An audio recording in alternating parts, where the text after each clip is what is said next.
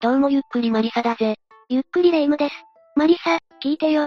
どうしたんだ今日、コンビニに行ったら、いつもは優しいおじいさんがめっちゃ怒ってて怖かったのよ。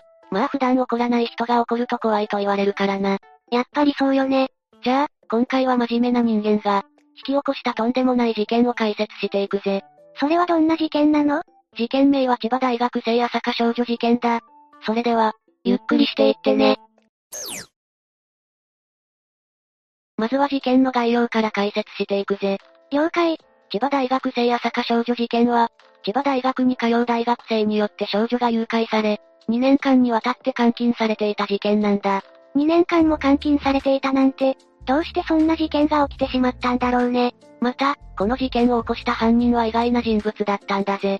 え、どんな人物だったのそれは後ほど解説するから最後まで聞いててくれ。とても気になるけど、わかったよ。よし、早速事件が起きるまでの経緯を解説していくぞ。事件が起きたのは、2014年3月のことだ。当時、朝霞市で下校途中だった中学校1年生の B さんを、犯人である A が誘拐したことから事件は始まったんだ。その日、B さんはいつも通り中学校に通い、下校時間を迎えたぜ。それから友人たちと下校していたけど、途中で友人と別れることになったんだ。どうして友人と別れてしまったの友人と帰る方向が違ったからだぜ。なるほどね。それから、その瞬間を狙っていた A が現れることになるんだ。でもさ、中学生を誘拐すると言っても、簡単にできることではないでしょ確かにそうだな。 A はどうやって B さんを誘拐したの ?A は B さんに対して、両親が離婚するから弁護士のところへ連れて行く、と声をかけてから誘拐したと言われているぜ。そうだったんだ。でも、少し変わった声のかけ方だね。そうだな、ただ A がどうしてそのように、声をかけたのかは明らかになっていないんだ。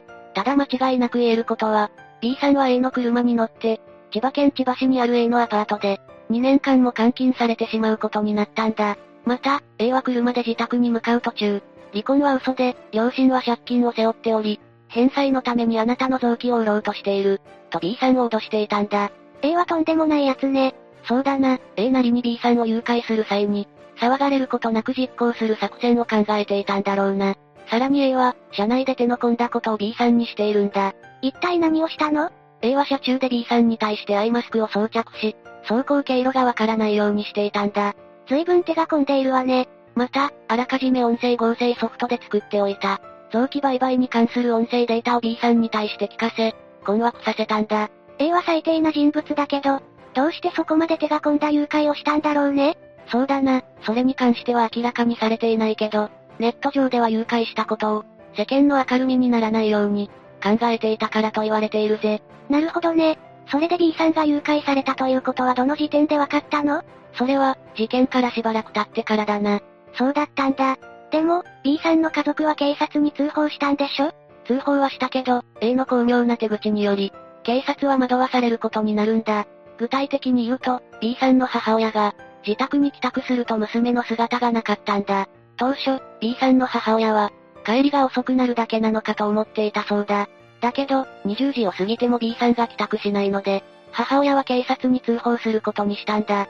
それで A の巧妙な手口とは何なのそれは、警察に通報してから数日後に、B さんが書いた家出を示唆する手紙が自宅に届いたことだぜ。その手紙ってさ、もしかして、そうだ。実は自宅に届いた手紙は、A が B さんを脅迫して書かせたものだったんだ。なるほどね。それで警察は A に惑わされることになったんだね。そうだぜ。だけど、後に警察は限られた所持金しか持たない B さんが、長期的に家出をする可能性は低いと考えるようになり、ある作戦を仕掛けることにしたんだ。ある作戦警察はどんな作戦を仕掛けたのそれが作戦の内容までは明らかにされていないんだぜ。どんな作戦を仕掛けたのか気になるわね。ネット上では A を引き出す作戦を仕掛けたと言われているけど、詳しい内容は明らかにされていないんだ。ただ間違いなく言えることは、警察の仕掛けた作戦に A が引っかかることはなかったということだな。 A はなかなか頭がいい犯人なのね。結局、手紙を最後に B さんの足取りはわからず、事件の捜査は難航することになったんだ。それでさ、A はどんな人間なのじゃあここからは、A という犯人の生い立ちについて解説していくぜ。この事件の犯人である A は、大阪府出身で幼い頃からおとなしい性格の人物だったそうだ。それで、家庭環境などはどうなのそれに関しては、特に問題はなくごく一般的な家庭だったと言われているぜ。そうだったんだ。ちょっと意外だね。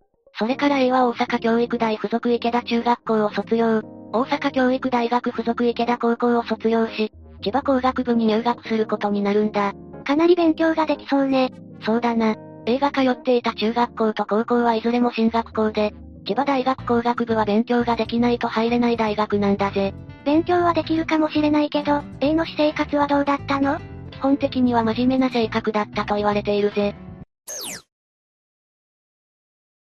だけど、中学生になった頃から A は、あることに対して異常なほどに興味を持つことになるんだ。 A は一体何に興味を持っていたのそれは、少女系アニメだな。アニメ。つまり、A はオタクだったってことなのそういうことだぜ。特に A は、鈴宮春日の憂鬱などの、アニメが好きだったと言われているんだ。春日、懐かしいわね。でもさ、基本的にオタクの人は、内向的なイメージがあるけど、A はどうだったのそれに関しては、A は決して、コミュニケーション能力が低かったわけではなく、近所での評判は良かったそうだぜ。また、近所で行われる子供会のキャンプや、ハイキングなどの行事に参加し、下の子の面倒をよく見る、リーダー的存在だったと言われているんだ。実際はリーダーシップのある学生って感じなのね。それでさ、A の両親はどんな人だったのまず、A の父親は e 防犯 .com という、防犯グッズを販売する会社を経営しており、母親も普通の人だったと言われているぜ。そうだったのね。なんだか犯罪につながることがないわね。また、A の両親は教育熱心な人だったと言われているけど、近所との関係は良好だったと言われているな。まるで絵に描いたように優秀で、いい家族ね。話を進めるけど、千葉大学に進学した A の成績は優秀で、大学の教授たちも口を揃えて、問題がある学生ではなかったと言っているんだ。じゃあ、A の交友関係はどうだったのそれに関しては、友人がかなり多いわけではなかったけど、大学には数人の友人がいたと言われているな。そして、休日にはその友人たちと一緒に旅行などに行っていたそうだぜ。ここまでの話を聞いて思ったけど、少女を誘拐するような雰囲気は一切ないわね。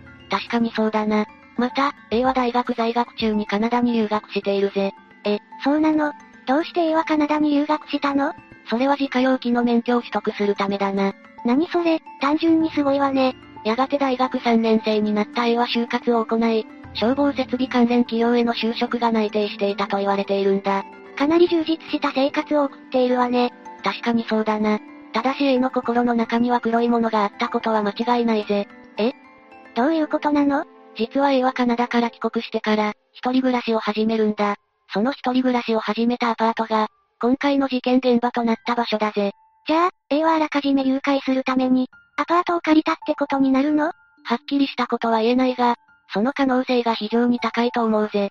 でもさ、A の出身は大阪でしょ千葉の大学に通っていたんだったら、大学入学時から一人暮らしをしていなかったのそれに関しては明らかにされていないけど、はじめは大学の寮だったと言われているぜ。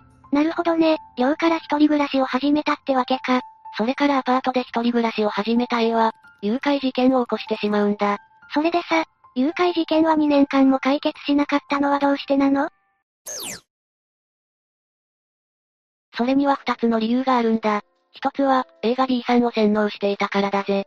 洗脳一体どうやってそれでもう一つの理由は ?B さんが助けを求めても、周囲の人が助けなかったからだな。え、一体どういうことなのよ早速順番に解説していくぜ。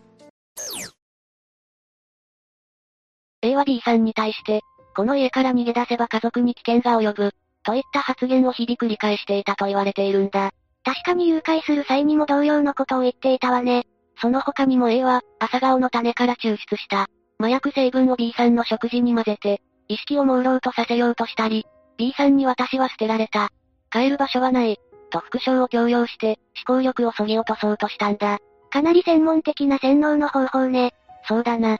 この映画を行った洗脳の方法は、実際に本などでも紹介されている内容なんだ。つまり、A は B を監禁するために、洗脳の方法をあらかじめ学んでいた可能性が高いんだぜ。そうなのね。でも、A はいつ頃からそんなことを考えていたんだろうね。それに関しては、逮捕後の取り調べで A が言っていたんだけど、中学生の時から少女を監禁したいという、欲求があったそうなんだぜ。え、A は真面目な学生だったんでしょどうしてそんなことを考えたのそれはわからないな。だけど間違いなく言えることは、A がその欲求をずっと持ちながら大学生となり、最終的には事件を起こしたということだな。これが A の裏の顔だったのね。次にもう一つの理由を解説していくぜ。よろしくね。実は、A は B さんを監禁していたけど、毎日アパートにいたわけではなかったんだ。えそうなのそうだぜ、A は B さんを監禁しながら、就職活動を行っていたからな。そうか。それだったら毎日アパートにいることは難しいわね。じゃあ、B さんには脱出できる可能性があったってことだね。そうだぜ。それで B さんは A が不在の時に、アパートから脱出を試みたけど、予想外のことが起きてしまったんだ。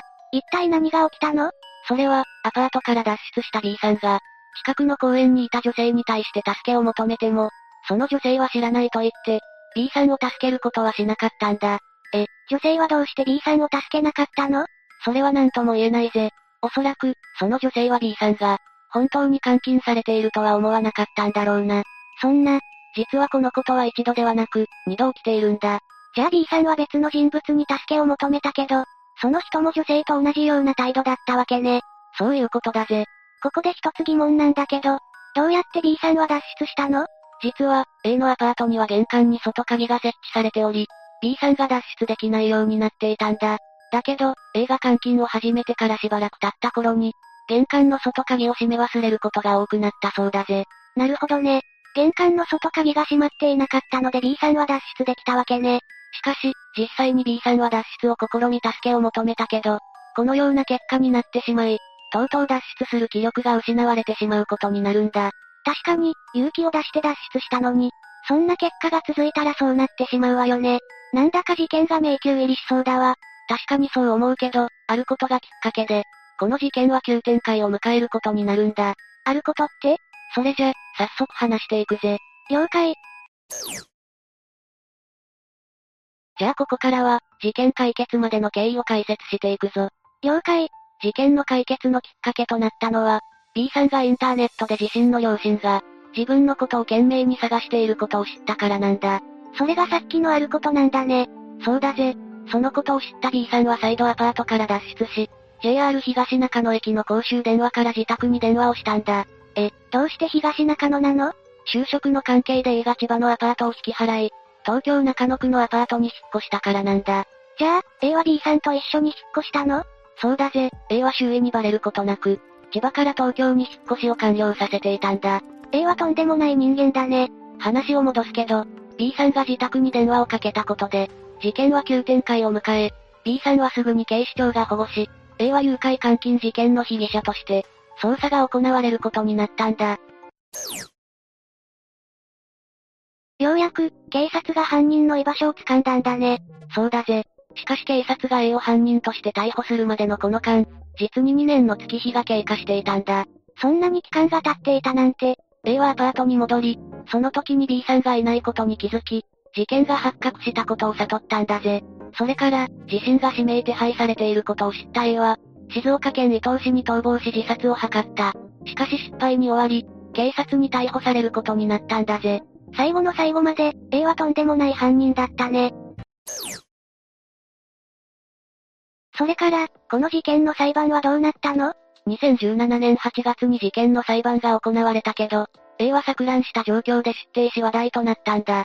え、錯乱ってどういうことなのよ具体的に言うと、入廷した際に規制を発し、裁判官の質問に対しても、私は大谷健二でございます。食料は森の妖精です。私はお腹が空いています。今なら、一個唐揚げくん増量中。などと意味不明な言葉を連発したんだ。完全に錯乱状態だね。結局、A の判決は延期となったけど、第一審では懲役9年、2019年2月に行われた第二審では、東京高裁より懲役12年の判決が言い渡されているぜ。なるほどね。それで最終的な判決は現在出ているのいや、まだ裁判は続いている状況なんだ。そうなのね。ただ専門家の見解では、監禁していた期間がものすごく長期間な点から、最低でも10年以上の懲役が、A に課せられることは間違いないだろうと言われているぜ。なるほどね。今後の裁判の結果に注目したいね。そうだな。ただこの事件のもう一つの闇は、B さんが助けを二度求めた時に、助けられなかったことだと言われているぜ。確かにそうだね。あの時、B さんの話をしっかり聞いてあげていれば、もっと事件の解決は早かっただろうね。そうだな。だから、普段の生活で誰かが助けを求めてきたら、親切に対応していきたいものだよな。そうだね。その助けによってその人が救われることがあるだろうからね。さて、というわけで今回は、千葉大学生朝香少女事件について解説したぜ。それでは、次回もゆっくりしていってね。